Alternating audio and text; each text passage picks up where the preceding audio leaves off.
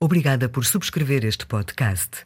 Novo Normal é um conteúdo da Antena 1 Grupo RTP. Autoria e apresentação: Fernando Ilharco. Produção: António Santos.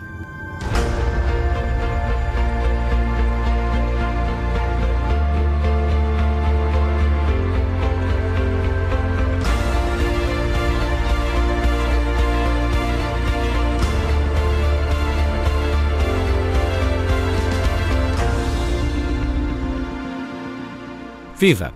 Como convencer os outros? Como influenciar clientes, colegas e amigos? Convencê-los das nossas propostas e ideias? Convencê-los a fazerem o que nós queremos? Neste podcast vou dizer-lhe como. Vou falar-lhe do que a ciência tem descoberto sobre o assunto, de comportamentos de sucesso conscientes ou inconscientes com milhões de anos. Vou dizer-lhe qual a regra de ouro da influência, porque o tato, o toque, é tão importante e o que é que a alimentação tem que ver com a persuasão. O Novo Normal, de Fernando Ilharco. Como convencer então?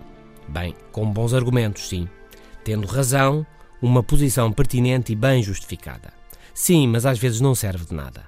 O problema é mesmo o que é que os outros consideram melhor, o que é que consideram mais seguro e o que é que consideram com razão. E este é o tema deste novo normal. Na influência há uma regra de ouro.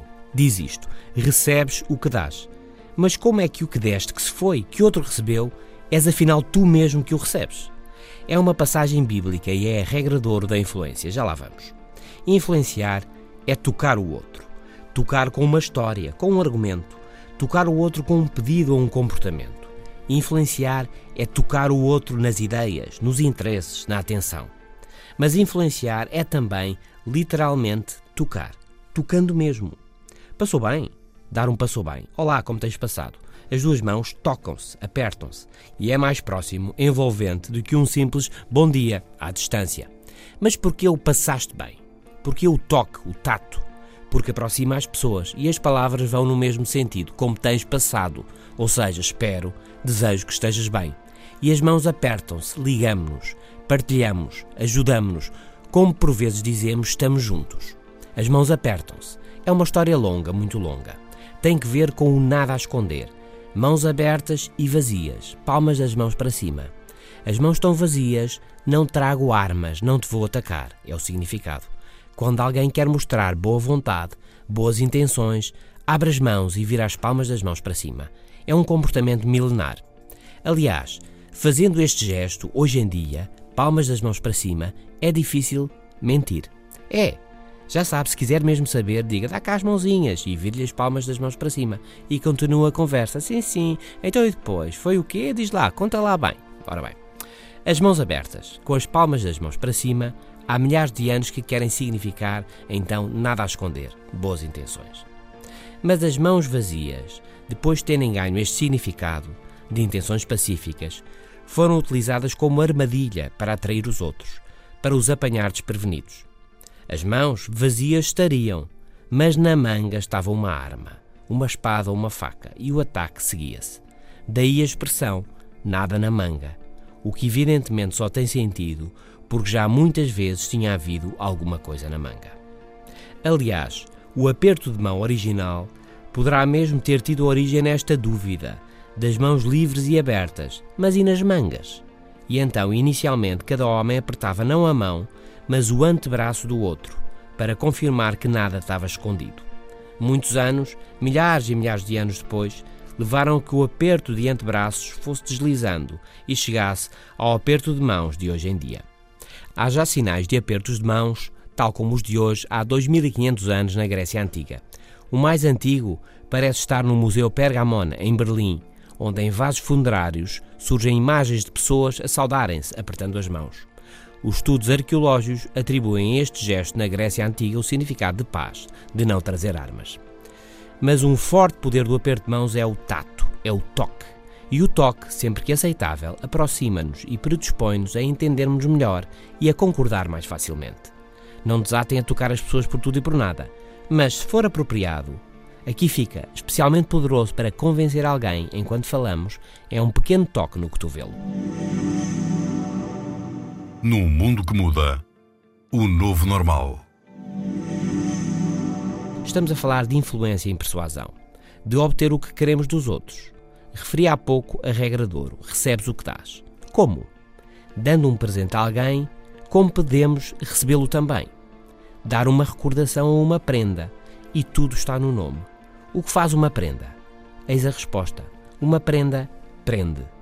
E porque é uma prenda um presente? Porque na prenda que recebo é o outro, quem a deu, que fica presente, que fica comigo. Com a prenda que dou, fico eu presente em quem a recebe. Por isso, uma prenda, um presente, é também uma recordação. O inglês thank you vem de think you, penso em ti, fico a pensar em ti, recordo-te. Lá está, um presente, uma recordação. Uma recordação de quem a deu. Mas não só. As prendas, prendendo, ligam as pessoas. Ligam quem as dá e as recebe. Recebo e agradeço. Obrigado. E o caso é para perguntar: obrigado a quê? E todos sabemos a retribuir. Quem recebe num dia vai dar no outro, vai ter que retribuir. Fica obrigado a dar. Hoje recebi, amanhã dou. Lá está, recebes o que dás. Para receberes cuidado, atenção, apoio, coisas e coisinhas, primeiro deves dar. Dás e quem recebe diz obrigado. Ficar obrigado a retribuir. Vou dar uma festa. É a expressão apropriada. Que pobre é dizer vou fazer uma festa, se compararmos com o original dar uma festa. E dar porquê? A quem é a festa dada? Aos convidados, que recebem comida, bebida, diversão, atenção e bons momentos. Foram convidados, receberam e um dia vão retribuir. Vão ter que convidar de volta. Quem deu pode sempre um dia pedir algo de volta. Fica obrigado.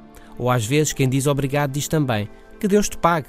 O que sugere que por isto ou aquilo pode não retribuir, mas está reconhecido da mesma forma e que se não puder retribuir, Deus não se esquecerá e um dia ou outro receberá de volta o que hoje deu. Entre índios norte-americanos e nativos na Polinésia e no Oceano Pacífico, o dar, receber e retribuir é a instituição fundadora da ordem social, ainda hoje em dia, da hierarquia das alianças, das rivalidades, das cumplicidades e dos desafios, conforme as investigações levadas a cabo ao longo do século XX pelo antropólogo francês Marcel Mauss, apresentadas na obra A Dádiva e outras investigações de outros antropólogos. Quem tem mais poder é quem mais dá. Porquê? Porque é quem mais pessoas devem. O novo normal. Também no FM da Antena 1. Diariamente, às 17h50. Uma das características menos atraentes da velha Buda, a imperatriz viúva Tzu imperatriz regente na China até 1908, diz Edward Berg, correspondente de guerra da Newsweek durante muitos anos, escreveu isto na obra O Último Imperador e dizia: uma das características da imperatriz era o hábito de enviar presentes imensamente caros e inúteis às pessoas que queria arruinar. Os que os recebiam, segundo os costumes, continua Berre, eram obrigados a retribuir a oferta de forma ainda mais extravagante, se não se queriam arriscar a perder a posição social de um modo inaceitável e fatal. Duas notas a esta passagem. Primeiro, o presente extravagante, para a maioria, repare-se, era mesmo o fim. Ou retribuía com todos os seus bens, trabalho e riquezas e ficava sem nada. Ou não retribuía e a pouco e pouco ia tornando-se um proscrito, um renegado, um afastado da sociedade chinesa de então. Segunda nota. De facto, o que se passava, as práticas da imperatriz não eram apenas conforme aos costumes da China imperial, como refere Edward Berre, é um comportamento inscrito na natureza humana, que de formas e intensidades diferentes emerge em todas as sociedades. A obrigação de retribuir está em nós mesmos. Quem mais nos pressiona a retribuir ou a não receber, a esquivar-nos à oferta, a não aceitar o convite, dando uma boa desculpa, somos nós próprios. Depois de receber, é difícil não me sentir pressionado a retribuir. Uma história impressionante da pressão psicológica da retribuição é contada por Robert Cialdini, investigador norte-americano, na obra Influência, a psicologia da persuasão. Diane Louis vivia em finais dos anos 70 em Jonestown, na Guiana Francesa, na então comunidade de um líder fanático de nome Jim Jones. Um dia, quando as suspeitas de que algo de grave poderia acontecer, Diana desobedeceu a Jones e fugiu para a selva. Foi das poucas sobreviventes daquela comunidade que parecia como que hipnotizada pelo líder. Mais tarde, Diane Louis justificou a sua força para desobedecer, a sua capacidade para fugir, com base no facto de sempre ter recusado favores e ofertas especiais por parte de Jones. Mesmo quando esteve doente, Diana não aceitou nenhuma prenda do líder Jim Jones. Eu sabia que se aceitasse, ele tinha-me na mão, disse Diana. E continuou: E eu não queria ficar-lhe a dever nada. Não ficou, e por isso estava livre, não estava presa, foi-se embora e sobreviveu. Receber é ficar obrigado, é ficar ligado, é deixar o outro ficar presente. Pode ser uma atenção, um gesto, um cuidado, uma explicação, algum tempo que hoje recebi, da energia e do tempo do outro, e amanhã vou retribuir. Por isso o ditado: recebes o que dás. Esta reciprocidade instintiva, hoje no inconsciente coletivo, remonta a milhões de anos e está ligada à sobrevivência, à alimentação e à natureza social do homem. E esta é a chave mestra da história da vida: sobrevivência, alimentação e segurança. Pode parecer que assim é, sobretudo na vida social, é verdade, mas da vida profissional de hoje em dia também é assim. Por exemplo, na atividade científica, existe evidência de que os investigadores mais influentes, que mais marca deixam, nomeadamente os Prémio Nobel, não são os mais individualistas, mas pelo contrário, são os que mais deram aos outros, que mais lançaram outros investigadores e que mais os ajudaram a avançar. Está a ouvir o Novo Normal, um podcast exclusivo Antena 1. Este é o novo normal e estamos a falar de influência e de convencer, de como a persuasão assenta no dar, receber e retribuir, de como assenta no instinto de sobrevivência, na entreajuda, no ser grupal e social que somos, cúmplices uns com os outros. Quer alguma coisa de alguém? Então já sabe, o melhor é já lhe ter dado alguma coisa primeiro. E está sempre a tempo de dar, mesmo mesmo que seja antes de pedir o que quer que seja. Por exemplo, sabe como conseguir 5 euros do amigo do lado? Sempre. Tendo já dado alguma coisa, certo, mas ainda não deu. No problem, faça assim. Ei, amigo, Joaquim, empresta-me aí uns 50 euros. Preciso mesmo, mesmo, mesmo, desculpa lá. Aí o amigo olha para si com cara de poucos amigos. E você diz: 5 uh, euros, pelo menos uns 5 euros. Dá-me um jeitão, vá lá. E o que é que o Joaquim há de fazer? Você acabou de oferecer, de lhe dar um desconto de 90%. Ele recebeu, agora tem de retribuir. Uh, está bem, 5 euros, estou aqui, diz o Joaquim. Está feito. O desconto, mesmo que fictício, surge como uma oferta a que instintivamente temos que corresponder, retribuindo. Não há almoços grátis, lembram-se, mas também não há só economia, lembrem-se. Não me levem a mal, no mundo que muda, este é o novo normal. Hoje falamos sobre influência e persuasão, sobre dar, receber e a obrigação de retribuir, sobre o obrigado, um obrigado que passa de geração em geração e que funciona não só entre pessoas, mas também entre grupos e entre países. Por exemplo, uma história ilustrativa. Em 1985, o México foi abalado por um violento terremoto que provocou milhares de vítimas e destruição por quase todo o país. Mas nessa altura, do outro lado do mundo, a Etiópia, passava por uma crise devastadora. Fome, doença e guerras estavam a arrasar o país. Pois a Etiópia doou 5 mil dólares ao México para ajudar a fazer face à destruição do terremoto. Mas em rigor a Etiópia estava bem pior na altura. Por que então a doação, a oferta? Sim, porque quem pouco tem quem precisa de tudo o que tem e mais para fazer face à fome, à doença e à guerra, dá 5 mil dólares a outro país, bem mais rico e no outro lado do mundo? A resposta pode ser encontrada 50 anos antes. Em 1935, a Itália invadiu a Etiópia. Invadiu-a e ocupou-a, e o México foi um dos países que ajudaram a Etiópia a resistir às tropas italianas. Quando precisaram ajuda, a Etiópia receberam essa ajuda do México. E o tempo foi correndo e o México não passava pior que a Etiópia. Até ao dia, até que o terremoto chegou e a Etiópia retribuiu. 50 anos depois, entre outros governos e outros mexicanos e etíopes, a obrigação de retribuir, mesmo em circunstâncias dramáticas, pesou mais. Receber hoje é retribuir amanhã. Quem recebe uma prenda, um convite para um almoço, um dia vai ter que retribuir. As ofertas e os convites ligam as pessoas. A relação é o vai-vem dos gestos e das coisas. A relação social é o objeto central do dar, receber e retribuir. Nesta prática que junta, o almoço ou o jantar, as refeições conjuntas, são possivelmente o que mais liga as pessoas. Escreveu o búlgaro Elias Canetti, Prémio Nobel da Literatura. Nada une tanto duas pessoas como a partilha regular de refeições. O Novo Normal. Podcast exclusivo. Antena 1.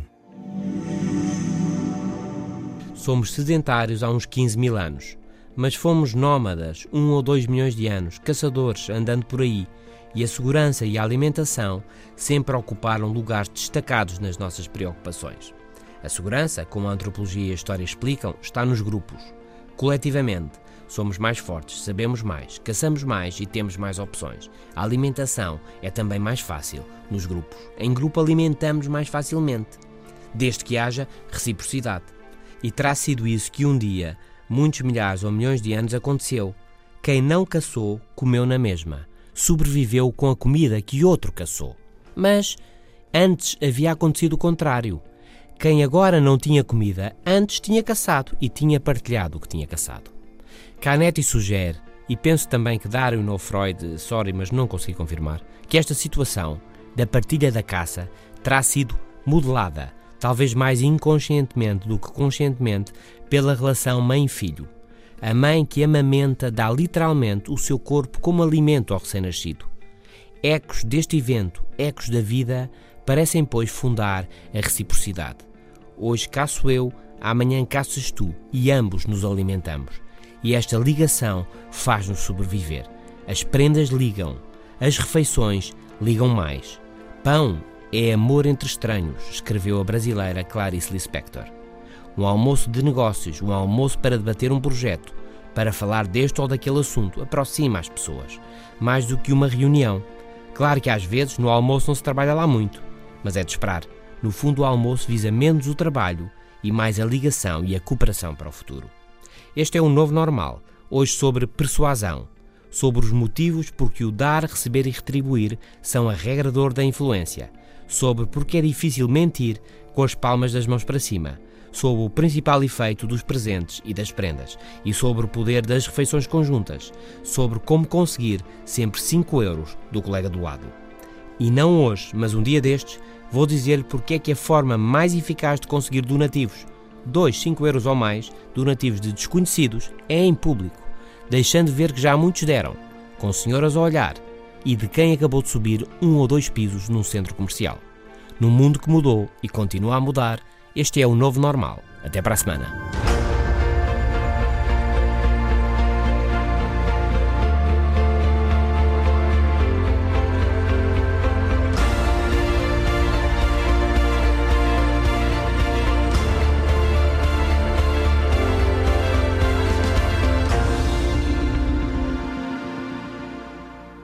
Os podcasts da Rádio Pública estão disponíveis em antena1.rtp.pt para sistemas Android, iOS e ainda nas plataformas iTunes, Spreaker, TuneIn, SoundCloud, Audioboom e Mixcloud.